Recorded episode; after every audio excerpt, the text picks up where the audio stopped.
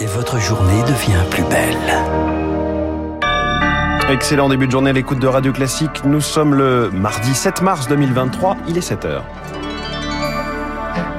la matinale de Radio Classique avec François Geffrier. La France à l'arrêt, mot d'ordre de cette sixième journée d'action contre la réforme des retraites. Dans les transports, les usagers s'organisent. Nous serons Gare du Nord à Paris dès le début de ce journal et nous analyserons cette mobilisation à 7h15 avec euh, Bernard Vivier, président de l'Institut mm, supérieur du travail. La grève qui coûte cher en Seine-Saint-Denis, on soutient le mouvement sans s'arrêter de travailler. Reportage à suivre. Et puis 10 ans, c'est le délai moyen pour diagnostiquer l'endométriose, maladie gynécologique qui touche une femme sur 10. Après journal, c'est 7h10. François Vidal pour son édito éco, il nous dira que le gouvernement s'en est sorti plutôt bien jusqu'à présent sur l'inflation alimentaire. Radio classique. Lucille Bréau, c'est un nouveau mardi noir qui commence. Paralyser le pays, c'est en tout cas l'objectif affiché des syndicats. Sixième journée de mobilisation contre la réforme des retraites et évidemment dans les transports. C'est très compliqué ce matin. 80% des TGV et des Ouigo sont annulés, presque tous les intercités. En Ile-de-France, le trafic des trains de banlieue et du métro est évidemment très perturbé. Azaïs Perronin, on vous retrouve gare du Nord à Paris. Certains usagers tentent quand même leur chance. Alam presse le pas pour arriver à l'heure à l'aéroport où elle travaille. Ce matin, elle n'a pas hésité à tenter sa chance. Elle est simplement partie une demi-heure plus tôt que d'habitude. J'ai préparé euh, mon, timing et je sais qu'avec cette anticipation-là, eh ben, je, peux, euh, je peux être à l'heure. Depuis le début, on s'organise, on anticipe et on arrive plus ou moins quand même à s'en sortir. Prendre son mal en patience et puis voilà. Et pour aider les usagers, parfois désorientés dans la précipitation, une cinquantaine d'agents de la RATP sont mobilisés exceptionnellement aujourd'hui à la gare du Nord. Le prochain euh, qui arrivera ici, quoi. C'est, qui partira à 6h08. Marie, elle, descend tout juste du train. Sa journée de travail à l'hôpital commence dans une heure, mais aujourd'hui, elle finira plus tôt. Là, je ne vais pas faire la journée complète et après, je vais directement avec mes collègues. Euh, on s'est donné rendez-vous avec euh, le syndicat euh, à la manif. Avec ses collègues, elle rejoindra le cortège qui s'élancera de Sèvres-Babylone à 14h à Paris, direction la place d'Italie. Azaïs Perronin, gare du Nord à Paris et sur les routes. Premier blocage également cette nuit autour de Rennes. Les transports perturbés, les écoles aussi. 60% des enseignants du premier degré sont en grève. Blocage sporadique attendu dans certains lycées également. Dans l'énergie, le mouvement a démarré vendredi. La production d'électricité va de nouveau baisser aujourd'hui.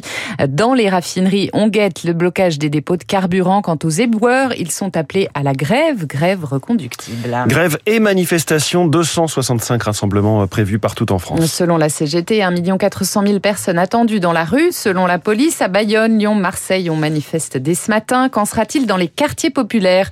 Avec l'inflation galopante, la crise du pouvoir d'achat, faire grève n'est pas vraiment une option. Beaucoup disent pourtant soutenir le mouvement de loin. C'est ce qu'a constaté Zoé Pallier à Saint-Denis, en Seine-Saint-Denis. Avant de reprendre son poste, Ami avale un café sucré. Il est déménageur et depuis quelques semaines, un nouveau sujet s'impose dans les conversations entre collègues. On parle que sur la retraite. Si on continue à travailler ce métier-là, à 55 ans, on sera KO. On commence à 6 heures du matin on porte des trucs lourds dans des étages. Ami n'a jamais fait grève, il est payé à la mission. Là, on peut pas mettre 10 euros de côté, on peut pas. Je peux les soutenir, mais avec mon cœur en fait là, parce que je sais qu'ils sont en train de nous défendre. À café. Farida non plus ne manifeste jamais. Elle cherche un emploi dans un département où le taux de chômage dépasse les 10%, 3 points au-dessus de la moyenne nationale. Je suis pas encadrée par des syndicats, sinon j'aurais été. Hein. Ils vont en groupe, ils se connaissent, ils sont quand même mieux informés que moi. Toute seule, euh, je me sens pas légitime. Certains se disent fataliste quant à l'issue du mouvement. Ça a peu d'impact. Ils auront jusqu'au bout, coûte que coûte. Mais on ne peut pas leur faire un procès en résignation, estime Cathy Bontin, qui est première adjointe au maire socialiste de Saint-Denis. Quand on a euh, ce quotidien difficile pour euh, faire manger euh, ses enfants, pour avoir un logement digne, oui, le sujet peut paraître secondaire, en tout cas par rapport à d'autres priorités. Et à Saint-Denis, 45% de la population a moins de 30 ans, souligne l'élu, un autre frein à la mobilisation, car beaucoup se sentent moins concernés par la réforme des retraites. Le reportage de Zoé Pallier, la jeunesse appelée à se mobiliser jeudi, une sixième journée d'action donc et des perturbations encore demain, Rémi Vallès.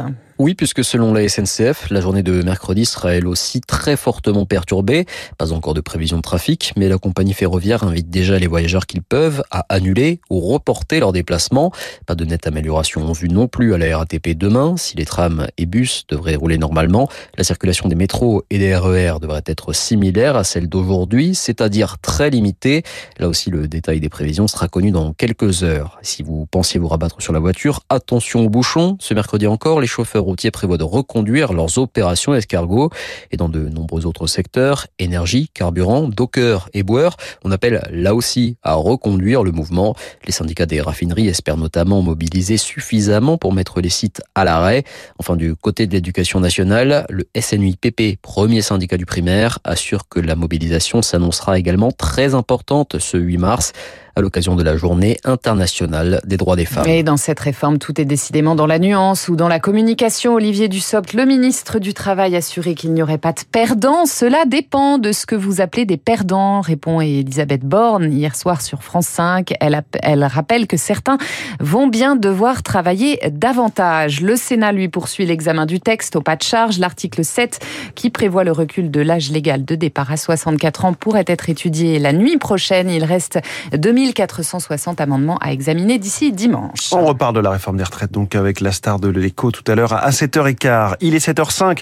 Les protections périodiques réutilisables bientôt remboursées par la sécurité sociale. À partir de 2024, annonce d'Elisabeth Borne hier soir sur France 5 pour les jeunes femmes de moins de 25 ans à condition qu'elles achètent leur protection culotte ou coupe menstruelle en pharmacie, même sans ordonnance. La première ministre qui annonce aussi la création de pôles spécialisés dans les tribunaux, dans les violences conjugales, 200 au total. Objectif traiter les dossiers de violence intrafamiliale tant sur le plan civil que sur le plan pénal avec un dossier unique et des audiences dédiées.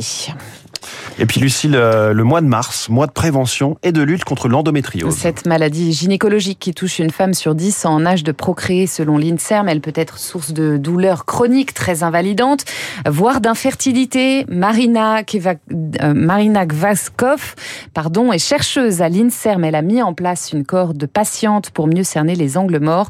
Parmi les préoccupations, l'errance entre les premiers symptômes et le diagnostic.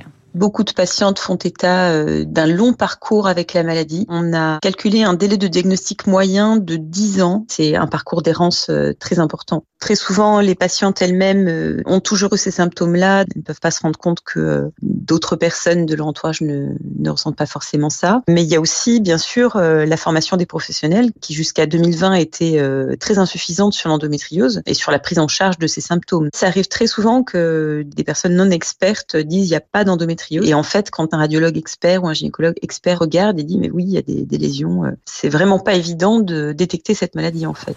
Marina Gvaskov de l'INSERM au micro de Charles Ducrot pour un classique. Pardon, merci. C'était le journal de Lucille Bréau de 7h. Il est 7h07 dans un instant. L'édito de François Vidal.